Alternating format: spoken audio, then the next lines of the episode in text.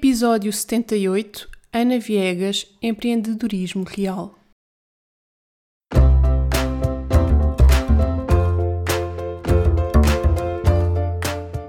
Olá, eu sou a Neuza e este é o Salteio do Sofá. Por aqui quero desafiar-te a trocares a insatisfação profissional por uma vida mais viva. Eu acredito que podemos viver das nossas paixões e quero que tu te juntes a mim nesta jornada. Vou trazer-te temas que te ajudem a conhecer-te melhor, quebrar os teus bloqueios internos e criares um negócio alinhado com quem és. Deixa-te inspirar. Olá, olá, sejam muito bem-vindos a mais um episódio do Saltei do Sofá. Espero que esteja tudo bem por esse lado, por aqui. Está tudo bem. Uh, têm sido assim tempos desafiantes, mas estamos a lidar o melhor que conseguimos. E hoje vou trazer-vos aqui um episódio com uma convidada especial, que é a Ana Viegas. A Ana Viegas é uma pessoa de quem eu gosto muito e que já acompanho o seu trajeto há muito tempo, desde a altura da criação deste, deste podcast em 2018. Então tem sido muito interessante nestes anos todos acompanhar a evolução dela e o trajeto dela. E, e queria muito trazê-la aqui e agora chegou o momento. Então, Ana Viegas é escritora e criou o seu próprio negócio e hoje obviamente vem-nos falar de, dessa sua jornada. Ela tem neste momento duas marcas, a anaviegas.pt que está dirigida a escritores e um, a marca calnodedo.pt que está dirigida a leitores, onde ela vende as suas obras. Ela lançou uma coleção de livros para crianças, uma coleção de livros sobre desenvolvimento pessoal, algo extremamente inovador e, na minha opinião, muito necessário no mundo, não é? Porque se nós começarmos a trabalhar estas questões desde a infância, acho que vamos todos tornar-nos adultos mais saudáveis e o mundo precisa muito disso, claramente. Então, o trabalho dela é incrível e espero que depois deste episódio vão conhecer melhor para quem ainda não o conhece. E eu hoje vou trazer aqui também assim uma inovação em que basicamente, além desta apresentação muito genérica da Ana Viegas, eu queria falar dela um bocadinho em termos numerológicos. Então eu pedi à Ana que me desse a sua data de nascimento e, e vou falar-vos um bocadinho o que é que os números dela dizem. E é muito interessante perceber como uh, as tendências, os talentos e um, aquilo que é o caminho de vida da Ana está muito refletido neste trabalho que ela está a fazer, o que revela muito alinhamento e vocês já sabem que é isso que eu defendo, não é? Que nós devemos criar um negócio que está profundamente alinhado connosco, quando nós somos nós mesmas, usamos todos os nossos talentos e um, estamos a aplicar a nossa magia única, não é? Nos nossos ingredientes secretos. E, hum, e eu acho que a Ana está a fazer isso e muito bem. Então a Ana, ela nasceu num dia 26, ela nasceu a 26 de março. E então este 26 fala muito da, daquelas que são as ferramentas que ela trouxe ao mundo para cumprir a sua missão. E ela veio com umas ferramentas fantásticas que já trazem aqui só por si esta hum, tendência para empreender, porque o 26 é um 2 mais um 6, que dá um 8, e o 8 é o número do empreendedorismo. Portanto, eu costumo dizer que normalmente as pessoas que nascem num dia de vibração 8, seja um 8 puro, seja um, um 26 ou, ou um 17 também, essas pessoas já uh, é quase inevitável, mais cedo ou mais tarde, irem dar ao empreendedorismo, ou então mesmo que não sigam pelo empreendedorismo, um, cargos de gestão, não é? Assim, com uma hierarquia mais de direção, porque são líderes natos e porque têm um, uma capacidade de gerir muito, muito forte e é quase impossível uh, dizer não a estes chamados. E como são líderes natos, também têm muita dificuldade em receber ordens, não é? em ser liderados isto é um, uma tendência também para quem tem estas vibrações de número 8. E a Ana fala nisso na história, depois vocês vão ver. O que vai acontecer é que quando não se gosta muito de ser liderado, depois é muito difícil também prosperar, digamos assim, em ambientes um, corporativos muito fechados, não é? Muito hierárquicos, em que se tem que receber muitas ordens. Então é muito mais fácil um, e acaba por ser muito apelativo enverdar pelo mundo do empreendedorismo, que foi o que aconteceu com, com a Ana. Só que ela ela tem aqui este 8 que vem de um 26, não é? E o 26, tanto o 2 como o 6, são números muito emocionais. Então ela é uma líder muito empática, não é? Muito. Um, tem, dá muita importância a todas estas questões humanas, às pessoas, não é? À harmonia, a ambientes harmoniosos, a, a ambientes onde há equilíbrio. E ela vai falar muito ao longo da de, de entrevista dela desta questão de que o equilíbrio entre vida pessoal e vida profissional é muito importante. E faz todo o sentido, não é? Porque este dois dela vai sempre pedir isto. E o seis fala muito da família e vocês vão perceber a importância que a família tem para ela, a importância que a filha dela tem para ela e, e não dá para dissociar, não é? Ou seja, claramente estas questões humanas, claramente estas questões de ambientes harmoniosos estão aqui muito presentes juntamente com as capacidades que ela tem para gerir, as capacidades de liderança dela e o quão importante é isso para ela e que obviamente tem que se refletir na sua, na sua veia profissional, porque a Ana, além deste 8, do seu dia de nascimento, ela tem uma missão de vida número 4. E o 4 é o número do trabalho. Portanto, as questões profissionais, a vida profissional, a realização profissional já é por si só muito importante para ela. E hum, toda a jornada dela e toda a busca dela também por alcançar esta, esta realização e por fazer algo que lhe traga satisfação e, e, que a faça sentir realizada, está aqui muito expressa. O 4, em termos de missão de vida, ele fala muito de um, construção, construção de bases sólidas, construção de estruturas. E é um número muito pragmático, muito pés na terra. E um, o título deste hum, episódio é exatamente Empreendedorismo Real, porque a Ana vai nos trazer muito esta visão de empreender sim, arriscar sim, mas com os pés no chão e claramente está muito associada a este quadro que ela tem aqui, que é um quadro que vem da junção de um 3 e de um 1. Portanto, é um quadro que, apesar de ser muito pés na terra, não é? E de dar muita importância às estruturas e à energia masculina, ele precisa muito de criatividade e muito de comunicação. E uma das principais ferramentas, eu diria que é o meio por excelência que, que a data de nascimento da Ana revela para ela aplicar todos os seus talentos no mundo e cumprir a sua missão está relacionado com esta questão da comunicação. E a Ana é escritora, não é? E escrever, não é? Partilhar uma mensagem é comunicar. Então é muito interessante ir perceber como estas coisas todas revelam e estão aqui muito alinhadas. Eu não vou estender mais, ficaria aqui a falar sobre o mapa da Ana durante horas, mas depois este episódio iria ficar muito extenso e eu quero que vocês a ouçam a ela e não a mim hoje. Então espero que gostem das partilhas dela, está muita, muita coisa importante aqui. A Ana vem-nos trazer mesmo esta visão real e esta visão de que temos que trazer uh, discursos reais e verdadeiros ao mundo e para, para este mundo do empreendedorismo e deixarmos de fantasiar, porque isso só vai gerar comparação e complexo de inferioridade e vai dificultar os processos para muitas pessoas e vai gerar muita frustração. Então, quanto mais reais e verdadeiros nós formos e contarmos as coisas como elas são, mais nos podemos também preparar para os desafios que este mundo traz, que são vários, cada um com os seus, obviamente, mas são vários. E é muito estas vozes que eu também quero trazer aqui uh, para trazerem estas características reais, o que consiste mesmo em empreender os desafios que enfrentamos e que somos todas pessoas diferentes e que é importante termos isso em conta. Não me alongo mais, vou deixar-vos com esta partilha inspiradora da Ana Viegas. Fiquem por aqui e deixem-se inspirar.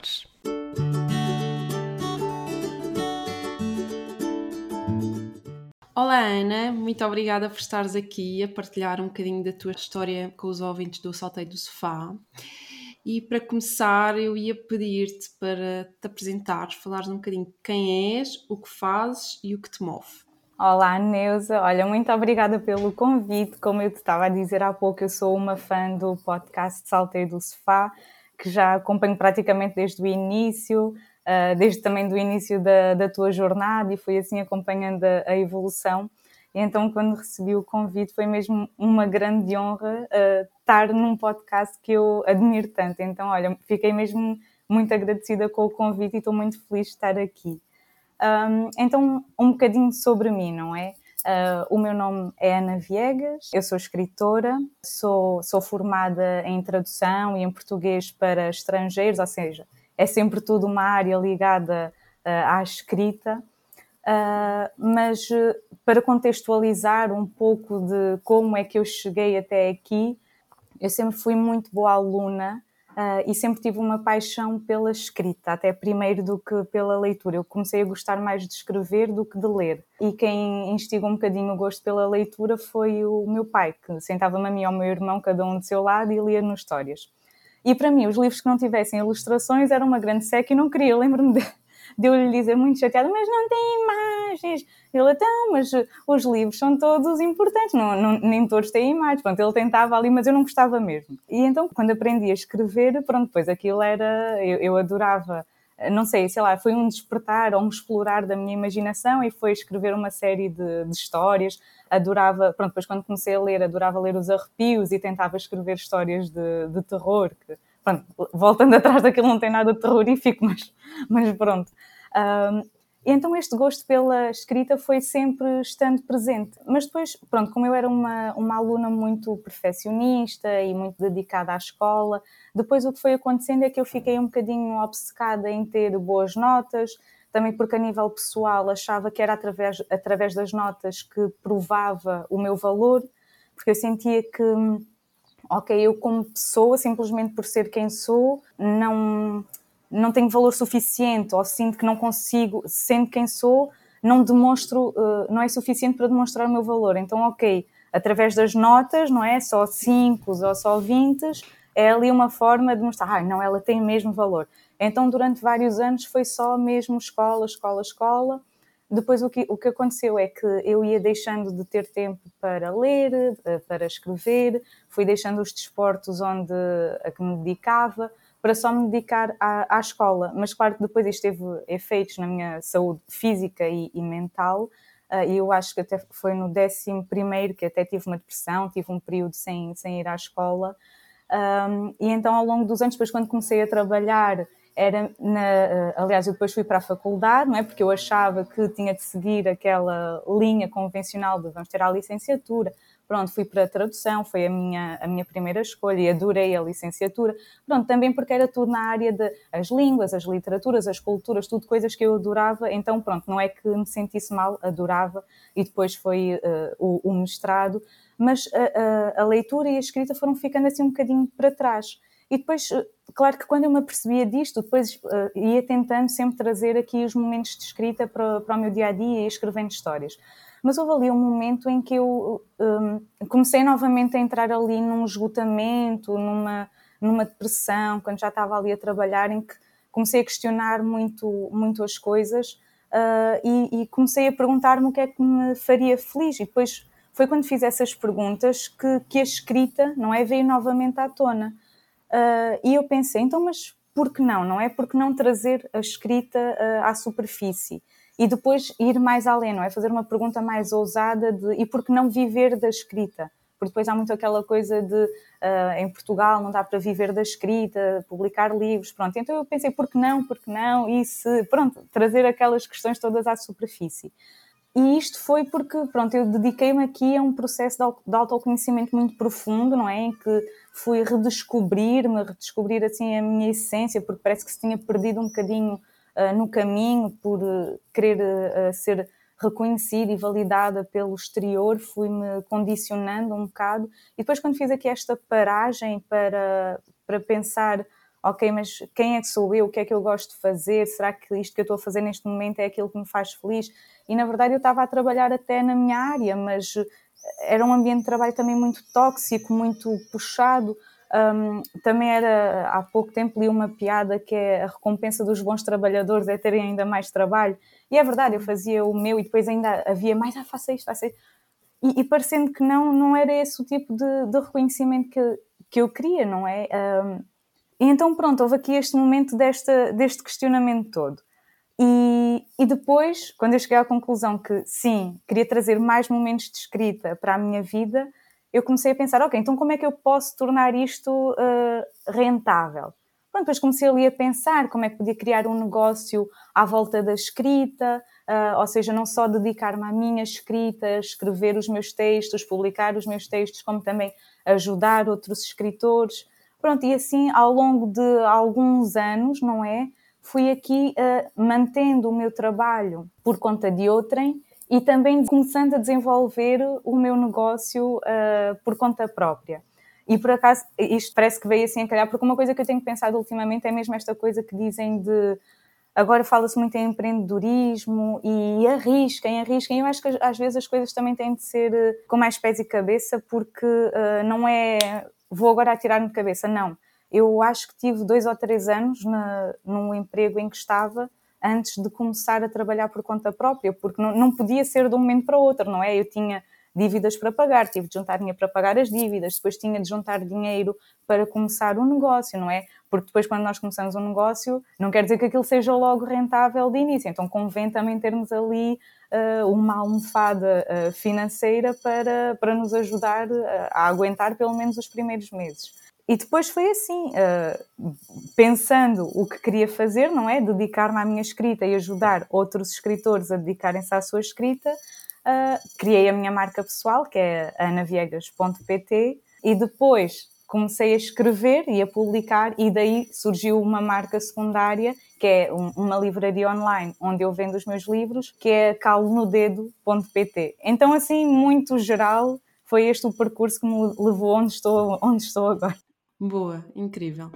Olha, voltando aqui só um, um bocadinho atrás, quando tu começaste a entrar nesta fase de questionamento e a sentires que, hum, ok, não estavas bem feliz com a vida que tinhas, com o que estavas a fazer, tu fizeste esse trabalho quando entraste mais profundamente em ti, trabalho, esse trabalho de autoconhecimento, fizeste sozinha ou tiveste algum apoio, recorreste a alguma ajuda para te ajudar nesse processo? Sim, sim. Uh, na verdade, primeiro eu tive apoio psicológico, não é? Eu tinha uhum. consultas uhum. mesmo com a minha psicóloga, porque, pronto, era aqui a questão do burnout e da depressão, uhum. então é uma coisa mais médica, por assim dizer, que tinha de ser obviamente tratada. Uh, e depois então é que eu comecei aqui, uh, quando já me sentia assim mais forte, com mais vitalidade, é que já comecei a. Um, não sei, encaminhar mais, a direcionar mais a, a, as perspectivas. E depois começou muito uh, sozinha, não é? Assim, uma investigação um, informal, não é? Deixa-me lá aqui perceber por onde é que posso ir, mas também começou muito com uma questão de organização, gestão de tempo, um, produtividade, rentabilidade, começou muito por aí. E depois, ao ver, eh, ao tomar contacto com outras rotinas matinais, é que fui tomando conhecimento disto do desenvolvimento pessoal, por assim dizer. Ah, então começou assim sozinha, mas depois fui eh, conhecendo assim nomes sonantes, não é? é mesmo em Portugal. Ah, e, por exemplo, ah, em termos de desenvolvimento pessoal, Houve várias pessoas que me inspiraram, mas com quem eu trabalhei diretamente. Por exemplo, em termos de desenvolvimento pessoal, para mim a referência é mesmo a Sofia da Assunção. Eu conheço, eu gosto muito dela e, e já trabalhei com ela numa, numa academia e gosto mesmo de como ela vai a fundo e mexe ali na ferida, na parte mesmo focada no desenvolvimento pessoal. E depois também trabalhei um, individualmente com a Filipa Maia no desenvolvimento da minha marca, uh, o anaviegas.pt. Então, e, e, a característica da Filipa é que era muito engraçado, porque ela juntava o desenvolvimento pessoal com o desenvolvimento de negócios. Então, também estava ali numa boa linha, porque como eu estava naquela época de tanto autoconhecimento uh, e desenvolvimento pessoal, unir isso à, à, criação do negócio próprio fazia todo o sentido, não é? Porque o negócio era criado aliado ao que, ao que eu gostava. Então pronto, foi assim, depois uh, também, tinha, também trabalhei com a Inês Nunes Pimentel na, na academia dela, fiz parte da primeira turma, e isto foi tudo assim muito simultâneo, porque um, eu prim primeiro li o livro da, da Inês Nunes Pimentel, depois trabalhei one on one com a Filipa Maia, depois fiz a academia da Inês e ao mesmo tempo uma academia de desenvolvimento pessoal da, da Filipa Maia, depois uma academia de negócios da Filipa Maia, entretanto com a Sofia da Assunção, uh, e claro que entretanto ia fazendo um, ou outras formações, ou ouvia podcasts, alguma coisa, mas primeiro começou assim de forma informal, de, de, com iniciativa própria, mas depois precisei mesmo de trabalhar com especialistas, não é? Que tinham as ferramentas certas para, para me ajudarem a dar o, o próximo passo. E como é que foi, se te lembras, não é? O momento em que decidiste mesmo, ok, eu vou avançar com o meu negócio. Como é que foi? O que é que tiveste que lidar interiormente? Tiveste, foi uma coisa que demorou até te convenceres, digamos assim, a ti mesmo ou não? Como é que foi mais ou menos esse processo? Olha, eu sempre fui muito, sempre fui muito autónoma mesmo desde criança, eu estou mesmo a falar desde criança, sempre me senti muito proativa e então eu sabia que na altura eu não sabia por estes termos, mas sabia que não iria trabalhar por conta de outrem, uhum. sabia que tinha de ser uma coisa minha, pronto. Porque eu também não gosto muito e não gostava muito de receber ordens, figuras de autoridade que um, é assim e não querem ouvir, imagina um patrão dar-te uma ordem para tu fazeres assim ao assado e tu sabes que aquilo não está correto por alguma razão e, e o patrão nem sequer querer ouvir, pronto, essas coisas a mim faziam muita confusão uh, e mesmo a trabalhar com, com editoras, uh, a publicar os meus livros, eu sentia que queria ter mais controlo que, do que aquele que tinha ao, ao trabalhar com uma editora. Então, isto para dizer que já de mim eu tinha mesmo aqui uma, uma essência um bocado empreendedora e e corajosa de, de ir adiante. Então hum, eu sabia que ia ter uma coisa minha, eu sabia, sempre tive aquela coisa de eu vou ter uma editora minha, não é? Não seria só para publicar os meus livros, também livros de, de outros autores, mas eu sabia, eu vou ter uma editora minha. Quando é que eu não sabia? Pronto. E depois, como as coisas no, no, trabalho de tradução onde eu estava, na empresa de tradução onde eu estava, não estavam, aquilo não, não estava a fluir, não, não me realizava, apesar de ser tradução, eu comecei ali a equacionar: uh, será que sim, será que não? Mas pronto, não tive dúvidas de que uh, iria seguir adiante e de que era o caminho por aí.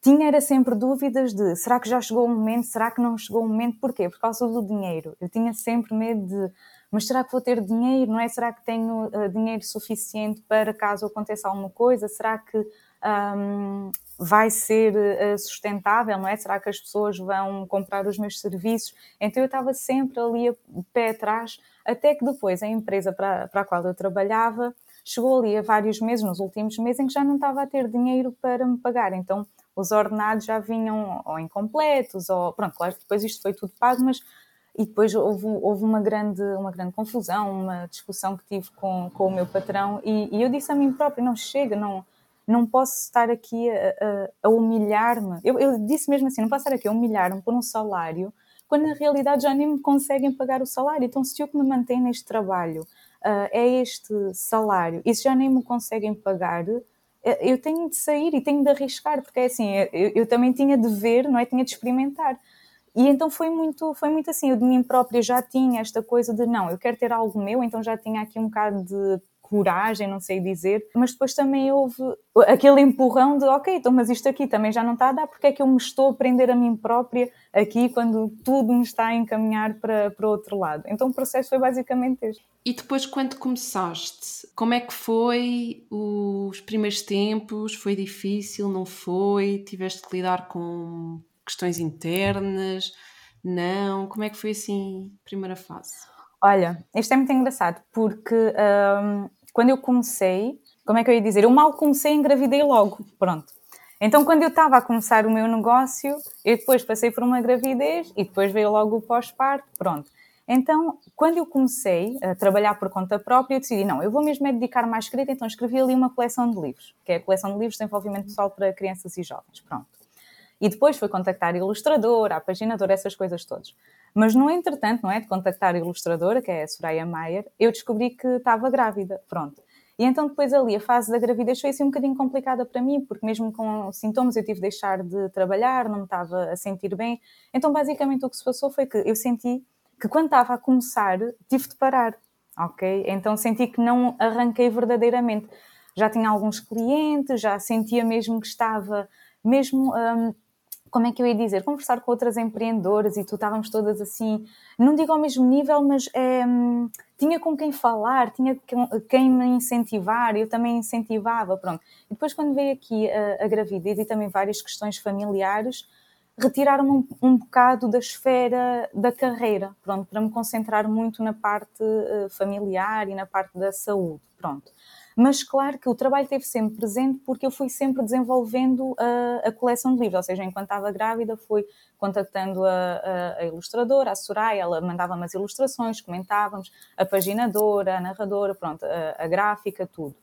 E depois, quando a coleção ficou pronta para, para lançar, nasceu a minha filha. Pronto, então foi ali o momento do pós-parto e foi muito complicado. O pós-parto foi mesmo super desafiante para mim.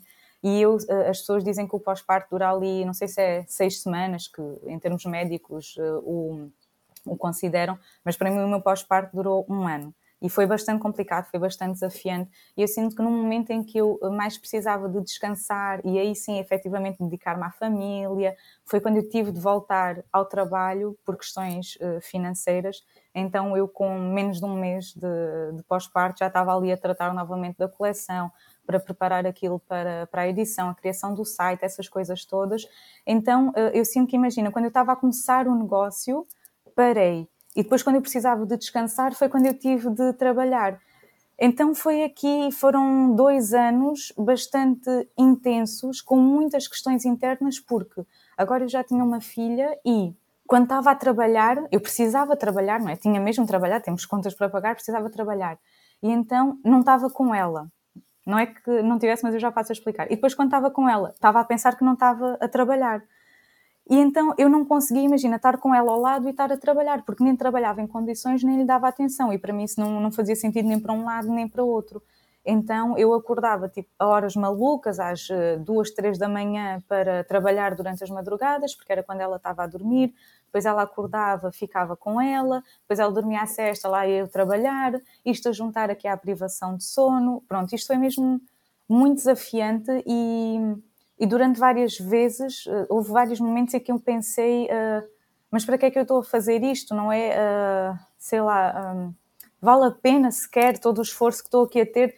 Sempre que, que parece que sempre que vou tentar dedicar-me ao negócio acontece alguma coisa que, não é? Uh, e entretanto, a minha filha uh, entrou na creche com um ano e o período de adaptação foi ali bastante complicado. Ainda foram dois meses até ela começar a entrar praticamente o dia todo, não é? Que, como a gente diz, mas ela não fica lá tanto tempo assim. Mas só a partir daí, ou seja, só há meio ano, se calhar nem tanto, é que eu sinto que efetivamente comecei a dedicar-me ao negócio que já tinha começado a, a, em 2019, se não me engano. Uhum. Uh, claro que depois aqui o que é que aconteceu? Agora já tenho uma filha, ela está doente, quem tem de faltar ao trabalho sou eu para ficar com ela. Se acontece alguma coisa, sou eu que tenho de ir, então o que é que sofre? Sofre o trabalho, porque eu não consigo estar em todo o lado ao mesmo tempo. E confesso que neste tempo eu tive vários momentos de desgaste, vários momentos de não sei se posso dizer burnout ou, ou depressão, porque aqui também meteu a parte do, do pós-parto, que foi bastante desafiante, mas eu vivi muito aquelas questões de, das mães que, que trabalham, e não é só as mães que trabalham, é as mães que têm um negócio próprio, porque é diferente, percebes? E, e, e, o sentimento de culpa, claro que a culpa não, não ajuda a ninguém, mas há sempre ali resquícios de estou uh, aqui com ela a brincar, não consigo estar a, a, a, desfrutar plenamente porque devia estar a trabalhar, porque é preciso dinheiro para pagar as contas. Ok, estou aqui a trabalhar, mas queria estar com ela porque ela só é pequenina agora. Pronto, então foram muitas estas questões com que, com que me debati.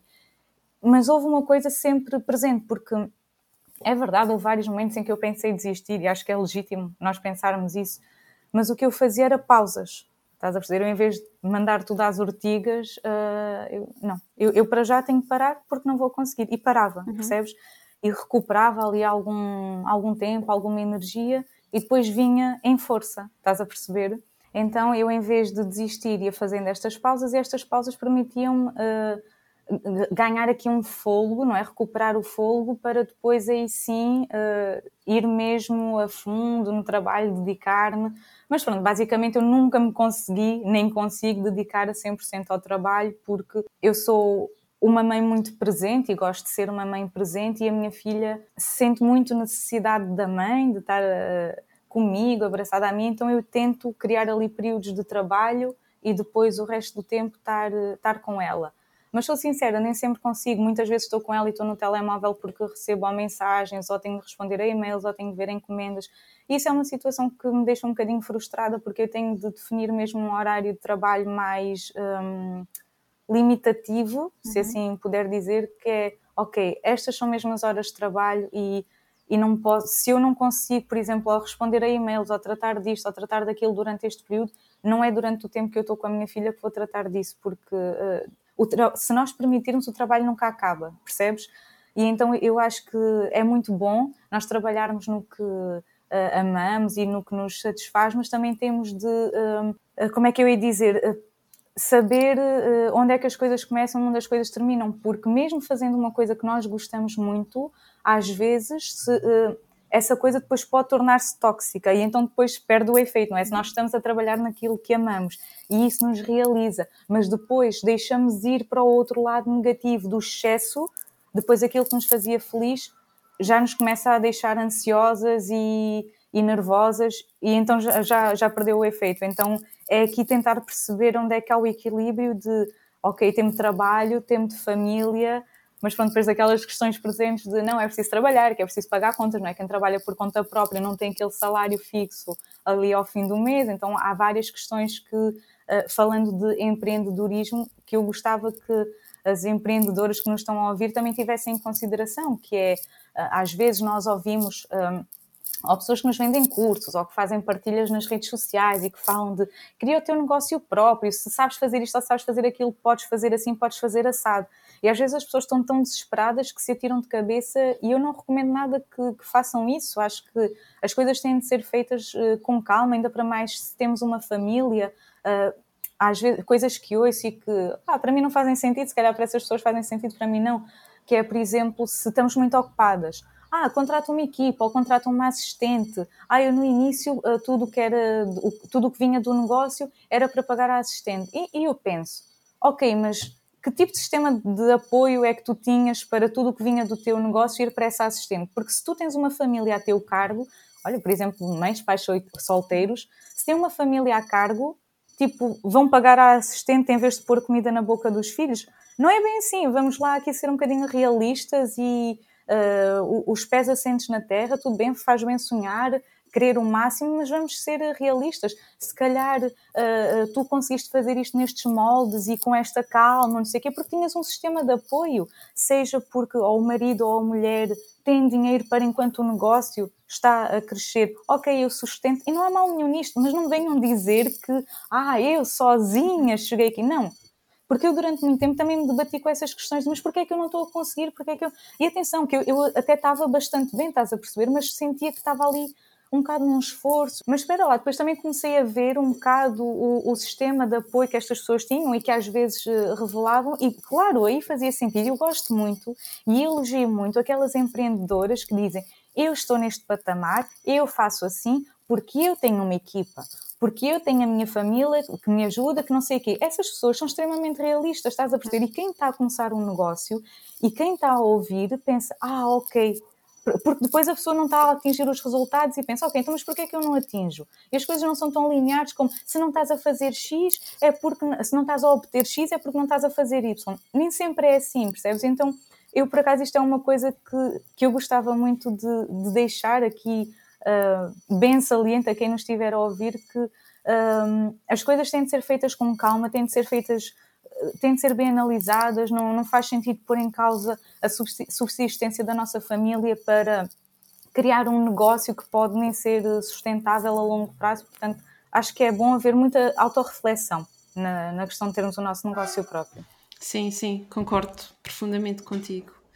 E lá está, acho que tem que se trazer sempre mais realidade, porque cada caso é um caso, não é? Lá está, aquilo que tu estavas a dizer, só o facto de tu teres uma filha e estares a começar um negócio e apanhares uma gravidez a meio, obviamente que isso trouxe muito mais desafios do que se, se isso não tivesse acontecido, não é? Teria sido totalmente diferente, teria sido um crescimento diferente. E cada, é isso, cada caso é um caso, cada situação é uma situação e, e é importante termos noção dessa realidade, não é? Porque efetivamente, para determinadas pessoas é mais fácil do que para outras. Não, é. não vamos fingir que um, que, é, que é igual. igual. e porque eu acho que isso só acaba por uh, criar sentimentos de culpa e de inferiorização. Uh, ok, mas será que eu é que não estou a fazer as coisas bem? Ou não, tipo, simplesmente para ti as coisas podem ser mais difíceis porque estás numa circunstância. Sim, as vidas é, são exato. diferentes, exato. Porque assim, eu, eu, antes de ser mãe, eu achava que não tinha tempo para nada. E eu era bastante organizada. Eu arranjava tempo para fazer tudo, fazia 1500 coisas um, e conseguia sempre fazer. Mas, depois de ser mãe, é, é, é completamente diferente a gestão de tempo. Porque, por muito que tu queiras fazer, há ali uma bebê que precisa de atenção e que é prioritário. Digam o que disserem, é prioritário. E eu já tinha feito uma coisa uh, antes da minha filha nascer, que foi criar um negócio que me permitisse ter um estilo de vida minimamente equilibrado para acompanhar os meus filhos, não é? Que na altura eu ainda não, não estava grávida nem, nem era mãe, mas já sabia que queria ter um negócio próprio que me permitisse ter um estilo de vida equilibrado em que eu gerisse os meus horários, quando os meus filhos eh, nascessem, eu os pudesse acompanhar uh, o melhor possível. Então eu não tive de fazer isso sendo mãe, não é? Eu fiz isso antes. Então imagina que era eu já ser mãe e até ter vários filhos, como é o caso de, de várias mulheres, e estarem a criar um negócio próprio do zero um, nessas condições, mantendo um negócio, uh, mantendo um negócio, mantendo um emprego por conta de outra. Seria extremamente complicado. Então, eu já tinha esta benesse, por assim dizer, de já ter feito todo este trabalho uh, antes de, ok, deixa-me lá aqui criar as condições ideais, não é? Para. Uhum. Então, imagina, se eu já estou a sentir estes desafios, tendo criado estas condições, imagina se, se não as tivesse criado, não é? Sim, sim, sim, sem dúvida. Olha, e falaste aí muito destas questões também de lá está, do apoio, da rede de apoio que, que é necessário, não é? E que algumas pessoas têm mais e outras têm menos. Como é que foi assim, em termos de ajudas à tua volta, nomeadamente a tua família, as pessoas mais próximas de ti, com esta mudança? Como é que foi? Apoiaram, não apoiaram? Foi desafiante? Como é que correu? Pronto, então, acho que só o meu namorado é que me apoiou. mas, eh, por exemplo, os meus pais, eh, eles apoiam-me sempre, mas inicialmente têm aquela preocupação de ai, mas tinhas um emprego e era aquele salário fixo ali ao fim do mês e agora é por conta própria, um, não sabes como vai ser, ai, eu só espero que corra bem, aquelas preocupações, não é? Pronto. E só se for uma pessoa mais fraca, não é? À falta de melhor palavra, mais influenciável, uhum. uh, se calhar ah, pois, se calhar é melhor não arriscar. Mas pronto, eu estava tão confiante que eu dizia, mas é assim, eu já decidi e pronto. E pronto, os meus pais depois não tiveram outro remédio que, ok, pronto, é assim que tu queres, pronto. Então eles não põem entrave, eles só têm aquela preocupação de como é que vai correr, será que vai ser sustentável, pronto. O meu namorado uh, acreditava a 100%, apoiou-me, não, não houve problemas nisso. O meu irmão também apoiava, até na altura do, do desenvolvimento de, da marca, do, do logotipo, do site, pedia a opinião deles. Eh, eles ficaram meio chateados porque eu não segui nenhuma das opiniões deles, mas pronto, eu pedi a opinião, não disse que ia fazer o que eles dissessem, não é? Eu só queria comparar a opinião deles com, com a minha, não era igual, eu quis seguir a minha e fez sentido, não é? Para a identidade da, da marca, eles depois reconheceram isso. Um, então, mas em termos de sistema de apoio, um, mesmo tendo o apoio e incentivo da minha família, que há muitas pessoas que ao começarem o seu negócio não têm, não é? Tem ali pessoas a dizer que não vai resultar e vai correr mal, não é? Porque os meus pais ainda tinham aquela preocupação de ai, mas isso será que sim? Será que vai dar? Será que não há? Este emprego é mais certo? Depois há outros pais ou outras famílias que têm, uh, pelo contrário, vai correr mal e quem é que vai comprar isso e não vais ter dinheiro? Pronto, não. Eu tinha esse apoio moral, por assim dizer, mas admito que ao longo do, dos negócios também me sentia muito sozinha, percebes? Um, sei lá, ou a pensar ideias, ou como resolver problemas, ou visão estratégica assim mais a longo prazo, porque eu também não sou apologista de que nós temos de saber tudo ao ínfimo pormenor do nosso negócio, senão nós não fazemos mais nada, que é Agora também há a moda de, imagina, tu precisas de alguma coisa para o teu negócio, contactas alguém e a pessoa diz: Olha, eu estou a fazer este curso, não sei o que, para te ensinar a fazer isso. Mas, tipo, tu queres comprar aquela coisa, tu não queres aprender a fazer aquela coisa, não é? Com todo o respeito, eu sei que o conhecimento não ocupa, não ocupa lugar, mas nós às vezes queremos contactar ou delegar especialistas para, ok, cada macaco no seu galho, não é? Como se diz, e essas pessoas sim tratam de, daquilo. Uh, eu tenho uma contabilista, tipo, eu tenho noções minimamente básicas, mas não sou especialista em contabilidade e, e, ela é que tem de tratar dessas coisas. Eu também tenho uma programadora, onde é que eu iria. Nem pensar, deitava os sites abaixo, era, era certo e sabido. Pronto. Mas não é por eu delegar a estas pessoas especialistas, não fazem parte da minha equipa, mas são uh, trabalhadores independentes ou empresas a quem eu delego estas tarefas, não quer dizer que não seja um trabalho solitário. Estás a perceber? Porque tu estás ali sozinha, a idealizar o teu negócio, a pensar, depois queres debater, depois em casa, por muito que te compreendam, não tem a visão toda uh, e depois parece que não há o mesmo seguimento, não, não sei explicar. E é aqui que faz muito sentido haver aquelas comunidades de empreendedores para debater opiniões, pensar. Eh, sei lá, desenvolvimento de serviços, de produtos, de estratégias de, de lançamentos de, do que quer que seja, não interessa. Aqui acho que faz mesmo é mesmo aquela questão de ter pessoas que pensam como nós, não é? Uh, e, e, que têm os mesmos gostos, porque essas pessoas também já passaram pelos mesmos desafios, se calhar ultrapassaram ou não, e acho que um, conversando, não é? Partilhando estas experiências, ajudamos umas às outras a, a, ultrapassar as coisas. Então, mesmo tendo aqui esta rede de apoio moral, também é um trabalho que não deixa de ser eh, solitário. Um, mesmo a parte da escrita, ou fazer as encomendas, eh, pronto, idealizar o negócio.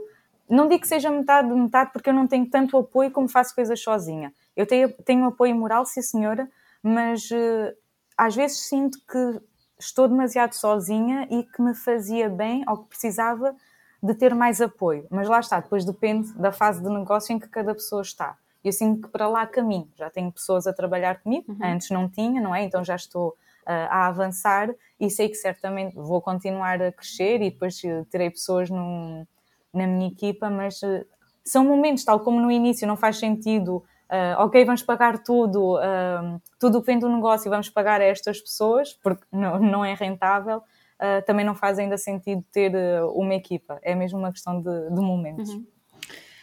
Olha, e tirando os vários desafios que já falaste aqui uh, na conversa toda, que, uhum. sentes que houve mais alguma coisa que tivesse sido assim um grande desafio ao longo de, deste processo, desde que começaste a empreender? Sabes que como começar um negócio próprio veio aqui bater com a questão da gravidez e do pós-parto, aqui a questão de ser mãe, há muita coisa que se mistura com os desafios de ser mãe, uhum. percebes? Uh, e uma mãe com um negócio próprio. Eu não posso excluir a minha filha de, do meu negócio, porque, porque tem muito a ver com tem muito a ver com os desafios, imagina que passamos enquanto família ou, ou que ela passa.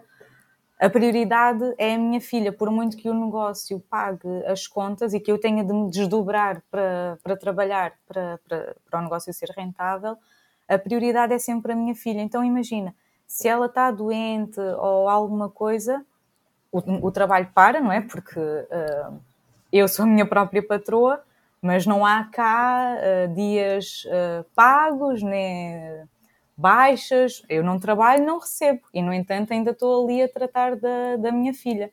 Então, neste momento, acho que o meu maior desafio se prende mesmo aqui com, com este equilíbrio entre vida familiar, uh, vida profissional, porque trabalhar também me, também me realiza, uhum. percebes? Também me dá energia.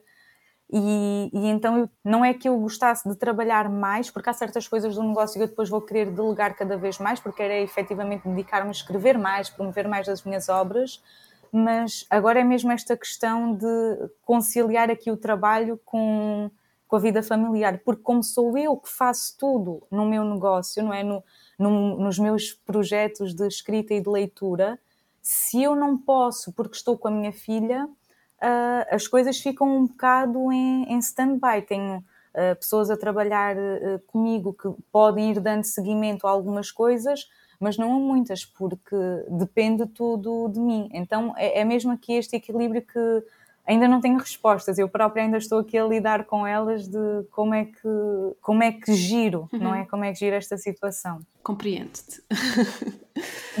um, há bocado falaste que quando eras miúda acabaste por te dedicar muito à escola porque tinhas alguns problemas com questões de valorização pessoal, não é?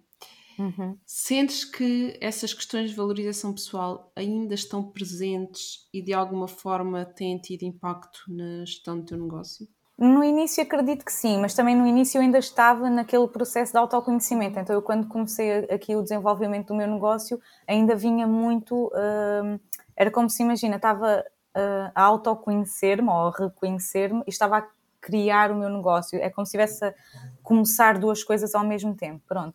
Então no início do meu negócio, um, se calhar ainda considerava que uh, não tinha assim tanto valor uhum. e isso podia refletir-se na oferta de serviços que fazia ou oferecia demasiados serviços a pensar, ah, ok, vou dar aqui um leque vasto para as pessoas terem por onde escolher. Mas também é bom haver poucos serviços porque isso mostra especialização, não é? Às vezes haver muitos serviços mostra ali uma grande dispersão. Nos valores que praticava, não oferecia certos serviços porque achava uh, que não tinha competência para tal, e então depois aqui ao longo do tempo também fui trabalhando aqui a minha valorização pessoal e fui pensando que, fui reconhecendo que não, eu tenho bastante valor, não é?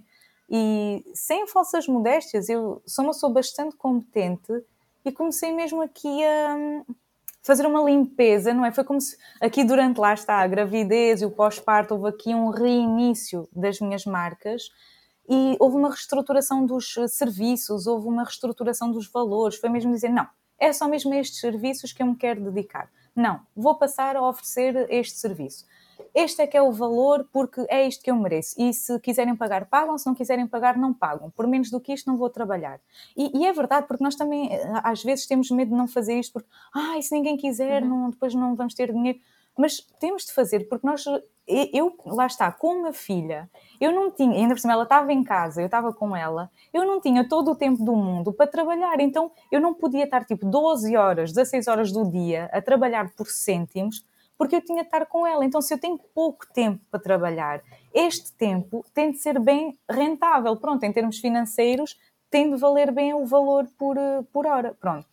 E então este trabalho de autoconhecimento, de valorização, também se refletiu no meu negócio, porque eu comecei a oferecer serviços mais alinhados comigo, mais específicos, aumentei o valor dos serviços, porque efetivamente são serviços especializados e porque eu dou um acompanhamento muito próximo aos meus leitores e aos meus escritores, e então também tem de haver um reconhecimento do outro lado, uh, e esse reconhecimento estou a falar financeiro, uhum. porque os meus leitores e escritores reconheciam muito as competências e o trabalho, então, mas também tem de haver outro tipo de reconhecimento que é o financeiro, então adequar uh, os valores e os serviços a, a, quem eu sou, enquanto pessoa e enquanto profissional. Uhum.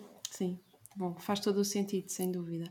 E sentes que tens tido, ou seja, as pessoas que tu tens atraído e os clientes que tu tens atraído estão alinhadas contigo e estão também nessa vibração? Sim, sim, sim, sim desde que eu fiz aqui este, uh, esta reestruturação do meu negócio, em que, porque, por exemplo, no início eu era específica, mas era um bocadinho geral, uhum. não é? Eu pensava que estava a ser específica, mas não, olhando para trás, estava ali a abrir muito. E quando eu fiz esta reestruturação e fui mesmo, mesmo específica no público com quem eu estava a falar, escritores que, que são mesmo comprometidos com a sua escrita e que são motivados, e não aqueles escritores que. Um, são mais uh, pessimistas e, e, que reclamam de tudo e de todos por as suas obras não terem um, sucesso no mercado editorial português, por exemplo, eu comecei efetivamente a atrair aqueles escritores super motivados, super criativos, que querem dedicar-se à escrita, que têm tipo uma leveza, que arranjam tempo para escrever, arranjam uma. Dentro das suas vidas complicadas, arranjam sempre uma forma de escrever. Comecei a atrair esses escritores. E eu nem sinto que estou a trabalhar quando estou com eles, estás a perceber? Tipo, é, é, tão bom, estamos ali nas mentorias de escrita e o tempo passa e, e sentem-se super motivados. E, e, é o que eu digo, pois é, é que eles, com as motivações, que, com as conversas, isso eles próprios me motivam a mim, aos meus projetos de escrita e mesmo os leitores, não é? Quando eu imagino os pais dos meus leitores e os meus jovens leitores, e depois eu efetivamente atraio esses leitores e, os feedbacks que recebo, opa, olha, superam mesmo as minhas expectativas então é um bocado não ter receio de, de dizer mesmo é para estas pessoas que eu estou a falar, mesmo a pessoa arriscar e dizer não.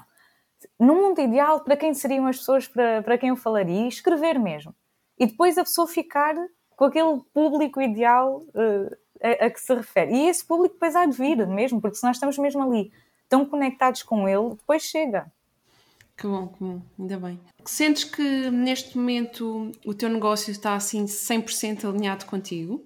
É assim, eu sinto que o meu negócio é tanto a marca anaviegas.pt como o calmodedo.pt estão 100% alinhados comigo. Neste momento, eu estou aqui numa fase de transição de, um, de tarefas, de funções. Então, um, como ainda estou nessa fase de transição, se calhar não diria. É assim, ele alinhado está a 100%, mas é mesmo esta questão de estou aqui a afinar que tarefas é que pertencem a cada pessoa, que é para eu efetivamente me dedicar só a, a umas certas coisas, em vez de, por exemplo, passar tanto tempo no trabalho administrativo do, das marcas, uhum. percebes? Um, mas qualquer delas, seja o, o, Ana Viegas que está dedicado aos escritores, seja o Calmo Dedo que está dedicado aos leitores, os valores estão 100% alinhados a mim enquanto pessoa e a mim enquanto profissional.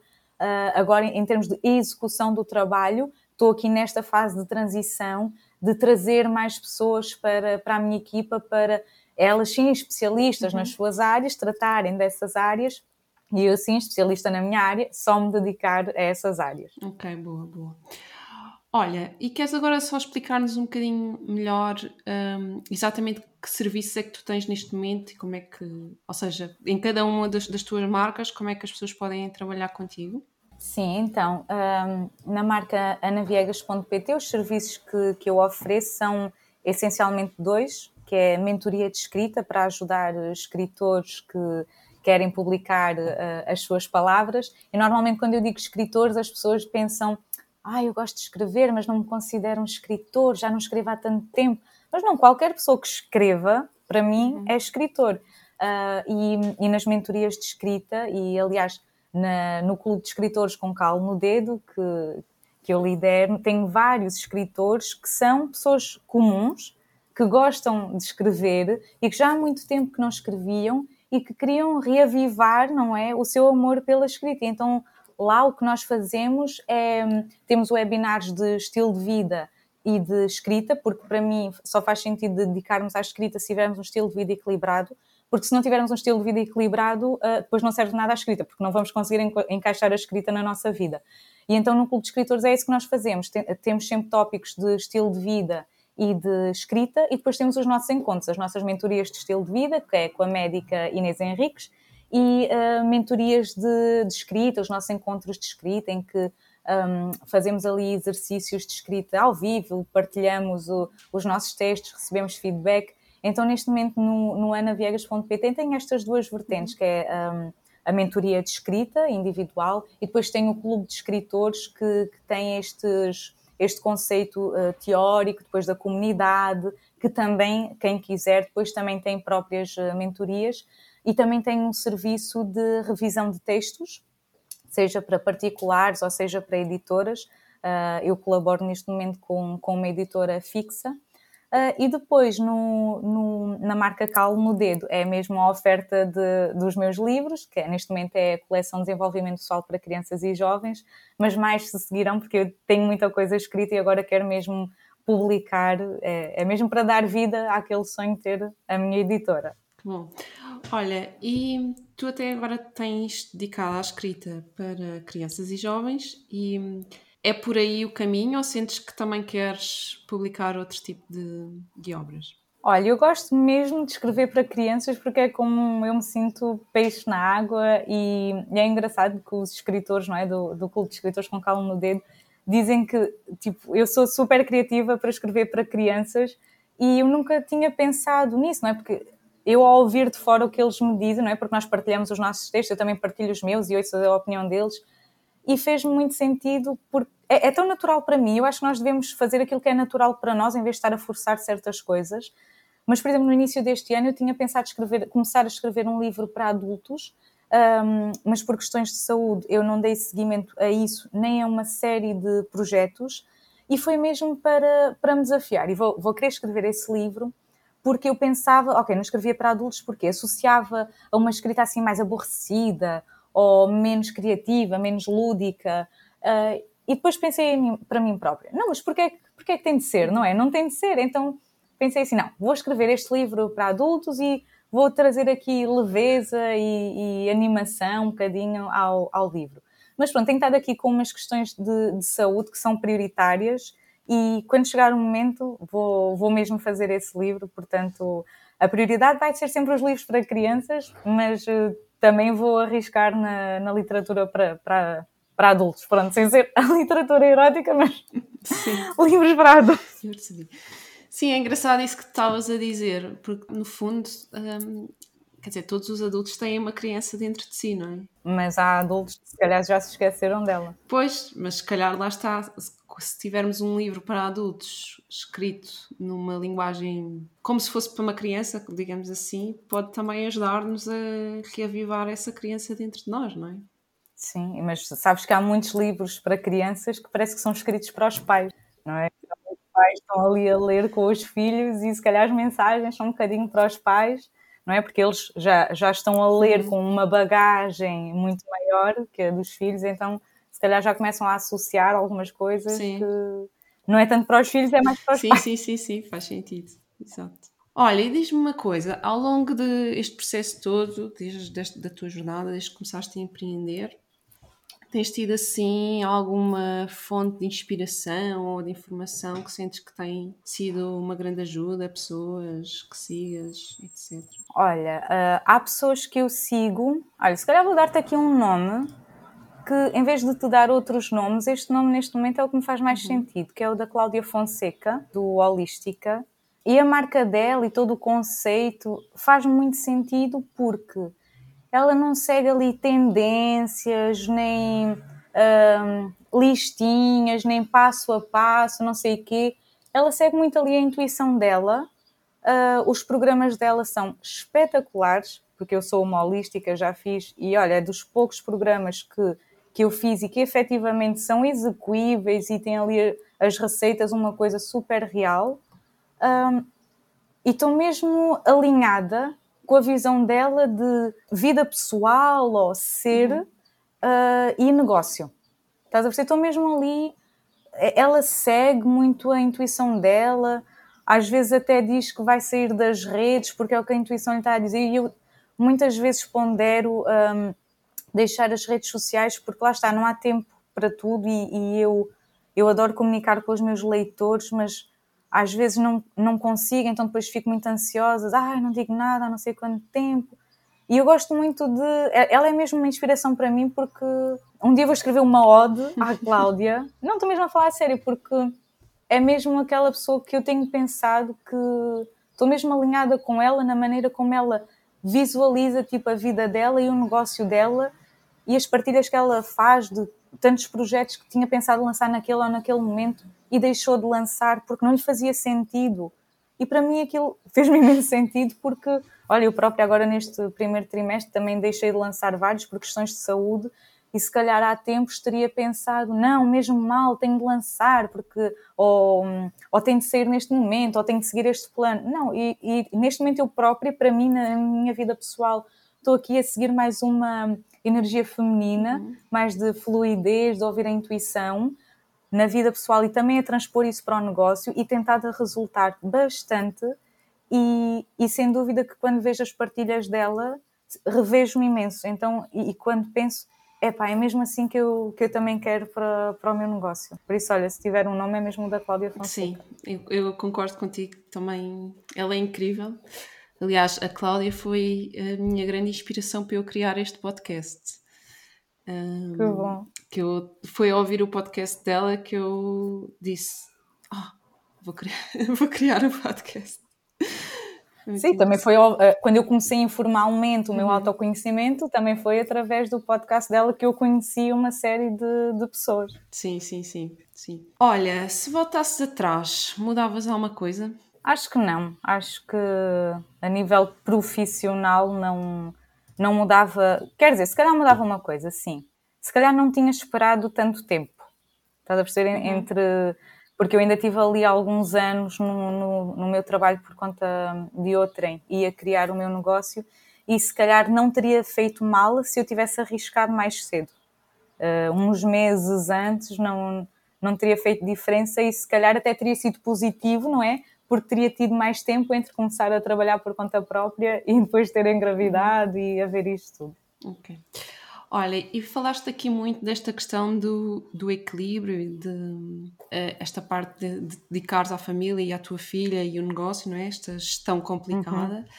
Uhum. Uh, no meio disto tudo, tens alguns uh, rituais, algumas práticas que para ti sejam assim super fundamentais para tentares manter esse equilíbrio, estás conectada? Olha, um, eu no pós-parto perdi todos os rituais que fazia. Na gravidez e no pós-parto perdi mesmo assim os, os rituais. Eu tinha uma rotina matinal super completa, tinha uma rotina de noite super completa e adorava. Uh, e agora, um, agora fluo, agora deixo, deixo as coisas fluir. Um, se conseguir fazer pilates, faço. Se não conseguir, não me martirizo. Se conseguir fazer meditação, faço adoro as da Inês Gaia, se não conseguir também não me, não me martirizo, mas não tenho assim uma rotina porque uh, sou eu que hum, adormeço a minha filha e também sou eu que tenho de estar ali quando, quando ela acorda. Então, imagina, se eu saio da cama para fazer alguma coisa, ela sente logo uhum. que eu não estou ali e acorda, e depois se ela acorda, ela já não volta a adormecer. E nós também precisamos descansar um bocadinho, então é... não te consigo dizer, olha, tem estes rituais que me fazem centrar. Não, é, se calhar o único ritual que eu tenho neste momento é tipo respirar. Okay. Fazer aqui uma, umas respirações e. Mas uma coisa de, de segundos, de ok, manter a calma, respira um bocadinho e alguma coisa. Uh... Mas pronto, olha, para ser sincera, gosto de ter cristais, uhum. mas não faço assim nenhum, nenhum ritual. Gosto de acender uh, um incenso, gosto de fazer pilates, gosto de fazer uma meditação, gosto de fazer caminhadas. Um, e é aquela coisa que eu estou a dizer de neste momento estou aqui a, numa fase de transição de querer trazer mais estas coisas para o meu dia a dia, dedicar-me efetivamente àquilo que interessa no meu negócio e delegar a, a outras pessoas outras uh, tarefas. Enquanto isso não acontece, pronto, tenho de ser eu a fazer as coisas, o tempo não estica e a prioridade é, é a minha filha, então não tenho tanto tempo para mim quanto tinha antes. Porque isto depois agora também vou aqui dizer uma coisa, que as pessoas dizem muito de uh, tens de ter tempo para ti, tu te, tens de estar em primeiro lugar, se não estiveres bem, a tua filha ou o filho não, não vão estar bem. Mas uh, temos de ver, lá está, a, nossa, a questão da rede de apoio. Porque se, se formos, sei lá, mães solteiras e se não tivermos empregada, uh, se não tiver, se os filhos estiverem em casa, não estiverem numa, numa creche, como é que nós conseguimos fazer estas coisas todas? Então há que trazer um bocadinho de realidade para aqui. E se, por exemplo, antes eu tinha uma rotina matinal que podia ser, por exemplo, de uma hora, escrevia, eh, fazia pilates, fazia meditação. Agora, eh, se tiver ali uns 5 minutos, estás a perceber? Mas pronto, é, é pensar, ok, tenho aqueles 5 minutos, mais vale 5 minutos do que zero. Então é o que é que eu posso fazer naqueles 5 minutos. É ser um bocado realista, não é? E não, não nos fixarmos em exemplos se calhar um bocado inalcançáveis para a fase em que estamos. Uhum. Não digo que não, se, que não sejam inalcançáveis uh, nunca, mas temos de ver também a fase em que estamos e, e aceitar um bocado, não, não, não estarmos sempre sei lá, contra nós próprios, não sei se percebes o que eu, o que eu quero dizer, é, é, aceitar um bocado, ok, esta é a fase em que eu estou, este, estas são as condições que eu tenho, este é o tempo que eu tenho, o que é que eu consigo fazer nestas condições? Pronto, ok, tenho 5 minutos, deixa-me lá beber água com limão e um, um shot de erva-tri, que é, é o que eu estou a fazer agora, pronto, olha, é melhor do que não fazer nada, pronto. E a pouco e pouco vou acrescentando uhum. mais coisas. Boa, sim, acho que faz todo o sentido e é um, uma excelente dica para quem nos está a ouvir e também tem pouco tempo, uma situação um pouco difícil também de gerir, não é? Este equilíbrio, porque de facto acho que todos passamos por isso, mas lá está, como falávamos há pouco, há situações e situações, pessoas que têm situações mais facilitadas do que outras, Sim. sempre. Eu sei que esta entrevista não está a ser muito, como é que eu ia dizer, ideal, ou que se calhar não estou a dizer o que se ouve por aí, mas se calhar tenho sentido necessidade de trazer um bocado realidade ao tema, uh, ou a minha realidade, porque sempre que eu vejo outras empreendedoras de sucesso uh, mostrarem os bastidores dos seus negócios uh, e, e, dizerem que eu estou aqui e estou a ter sucesso, mas porque tem todo este apoio, não é? E eu não estou a dizer que há pessoas que têm imenso sucesso e que não, não estão sozinhas, não, não é isso que eu estou a dizer, mas faz-me muito sentido quando as pessoas são reais e mostram que estão onde estão pelas circunstâncias que têm. Uh, e não situações irreais de eu estou aqui, fiz tudo sozinha, cheguei onde estou sozinha. Não, não faz sentido, até porque ninguém chega a lado nenhum sem um, um mínimo de ajuda, seja no que for. Sim, sim, faz sentido.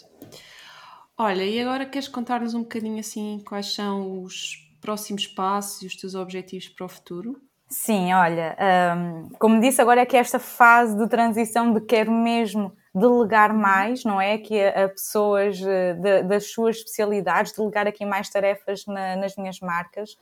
Quero dedicar-me mais à escrita, escrever mesmo novos textos. Uh, houve uma aluna minha do Clube de Escritores que disse: Olha, Ana, se calhar tu agora sentes que não estás a conseguir escrever porque tens muita coisa escrita que precisa de ser publicada. Ah, pai, aquilo fez-me tanto sentido.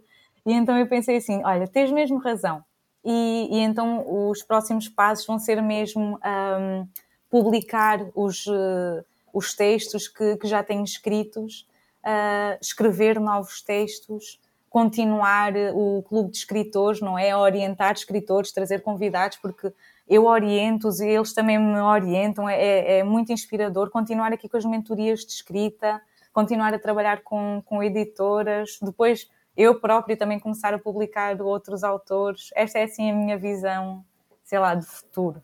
Que bom, que bom. Parece-me bem e adoro uh, ver a tua cara quando falas disto, é incrível. Nota-se mesmo que tipo que vem de dentro tua expressão. Sim, é verdade. Olha, e agora quero pedir-te duas coisas para partilhares. Qual a pessoa que neste momento mais te inspira? A pessoa ou as pessoas? e um conselho para quem quer criar o seu negócio, mas ainda não conseguiu dar o salto. É engraçado fazeres-me essa pergunta, porque eu no outro dia, eu tenho andado a pensar muito para mim própria, a refletir. E eu estava a pensar, tipo, alguém que me inspirasse. E, e, eu tenho de ser sincera, mas é a minha filha. Porque, tipo, eu admiro boa a minha filha. A minha filha tem 20 meses e hum, ela tem estado sempre doente. Ela é super forte, mas tem estado sempre doente na, na creche. E hum, ela cai e levanta-se, ela está cheia de dores, mas dores horríveis, e tipo, aguenta e sorri. E eu penso, fogo, se isto não é inspiração, estás a perceber? Está ali, tipo, as dores do crescimento. Uhum. E ela está na boa e segue a vida dela e quer arriscar e explorar sem medos. Para mim aquilo é super inspirador, porque eu penso, uh, então ela está assim, está tão animada e estou eu aqui a queixar-me. Ela dá-me imensa força, estás a perceber? Tipo, é mesmo é mesmo a pessoa mais inspiradora para mim. Eu olho para ela e tipo, dá-me forças, dá-me energia, dá-me criatividade. Ela é linda, eu adoro. e, e, um conselho para quem está a, a querer, uhum. não é, uhum. criar o seu negócio próprio ou a empreender. Um, eu acho que, que as pessoas não devem ter medo de arriscar. Arrisquem. Mas acho que deve haver aqui um equilíbrio com a reflexão. Não é arriscar à maluca sem fazer eh, pesquisa, sem fazer análises, sem.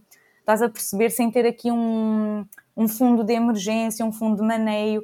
Acho que é muito importante a pessoa uh, tratar dos pendentes, e os pendentes pode ser projetos que tenham a meio, dívidas que tenham para pagar, que é para a energia, tipo, essas coisas já ficaram feitas, pronto, já foram à vida. Então o foco depois fica no negócio estás uhum. a perceber? E depois é criar ali uma almofada para o negócio, planear bem o negócio, percebes? E não quer dizer que a pessoa só comece quando tem isto tudo pronto, mas é ir come uh, começando aos bocadinhos, não deixar se calhar um, um, emprego dito seguro para um muito incerto sem ter uma rede de apoio. Agora é assim, se tu me disseres, olha, há aqui uma pessoa que o companheiro ou a companheira tem imenso dinheiro, tem todos os recursos e a outra pessoa não está feliz no seu trabalho e quer empreender. Epá, eu aí também te digo, olha, se a pessoa uh, tem todos os recursos, pois tu deixas o trabalho em que estás, não é? E dedica-te já a criar o teu negócio próprio. Agora, para as pessoas reais do mundo, uh, eu recomendo mesmo, ok, tratar dos pendentes, que é para a energia estar no projeto e depois fazer mesmo assim o projeto com pés e cabeças e, e cabeça, manter o emprego em que está, enquanto cria o novo e, claro, vai dar trabalho. E se temos uma família, é de loucos ter um emprego uh, que, que, a pessoa já tem, estar a criar um novo, cuidar da família. Mas é assim, é ou manter as condições em que estão, ou então ter condições novas, não é? E, e, e, é um período de transição. Depois terão o seu próprio negócio que certamente vai florescer. Uhum. Portanto, olha, é assim os meus conselhos. Boa, boa, boa. Parece-me bem. Olha, agora vamos só aqui fazer uma coisa. Então, eu tenho aqui umas, umas cartas numerológicas e o que eu quero é deixar aqui uh, umas mensagens para as pessoas que nos estão a ouvir. Então, o que eu te vou pedir é para escolheres três números de 1 a 9. Ok, então 4, que é o meu número de vida, 7 e 9. Então, eu agora vou pedir para quem nos está a ouvir e para ti também que pense uh, numa questão que neste momento sinta que quer ter uma resposta, uma situação, qualquer coisa, a primeira coisa que vier à cabeça. Pronto. E que escolha um destes três números: 4, 7 ou 9. E agora eu vou ler uma frase para cada um destes números. Então, se escolheram 4, a frase é: mantém-te focada e disciplinada. Se escolheram 7, a frase é: alinha-te com a tua verdade e a tua essência. E para quem escolheu 9, temos permite expandir a consciência. Uau! Qual é que escolheste, Ana? A 4. Ok, boa. Faz sentido, porque eu estou muito, estou muito focada ali. Não, é, estou muito estruturada. Tu és 4 de um. Ah, de um 13. Ok, Sim. faz sentido. Mas lá está, os 4 são muito estruturadinhos e precisam, não é? Sim, Acho sim, que sim. Faz, faz sentido. Mas faz sentido no que tu fazes, porque lá está um 4 que vem no 13. Uh, tu tens aqui a energia do 13 e do 1 que fala muito também destas questões de criatividade, de comunicação, esta proatividade, então, né? a iniciativa. Uhum. Também sou carneiro, Sim. trazer aqui o empreendedorismo uhum. todo. Olha, Ana, estamos a chegar ao fim. Uh, vou só pedir-te para tu partilhares aqui como é que as pessoas te podem encontrar e saber mais sobre ti e sobre, sobre o teu trabalho. Ok, então se me quiserem encontrar os, um, os websites das, das minhas marcas, se for escritores, é, basta ir ao anaviegas.pt. Se forem leitores e quiserem conhecer as minhas obras para, para crianças, é calonodedo.pt. E o calo no dedo é porque é que nós, quando escrevemos, ficamos com aquele calo no dedo, não é? Então é um uhum. calo no dedo de tanto escrevermos. Pronto. Basicamente, tudo o que eu crio, primeiro foi a marca Naviegas, é tudo calo no dedo. É a Academia Calo no Dedo, a Livraria Calo no Dedo, Clube de Escritores com Calo no Dedo. Pronto, é este o contexto. Ah, e depois também tenho um Instagram que é anaviegas.pt. Olha, muito obrigada, Ana. Adorei saber um bocadinho mais sobre a tua história. Gostei muito das tuas partilhas e dos teus conselhos realistas. e tenho a certeza que vais inspirar muitas pessoas que estão também nesta, nesta jornada. Muito, muito, muito obrigada. Obrigada, eu, Neuza. Olha, estava mesmo, sentia que era esta a mensagem a partilhar e, e certamente quem ouvir e se relacionar, acho que alguma coisa vai ajudar. Por isso, olha, muito obrigada eu pelo convite, adorei. Obrigada.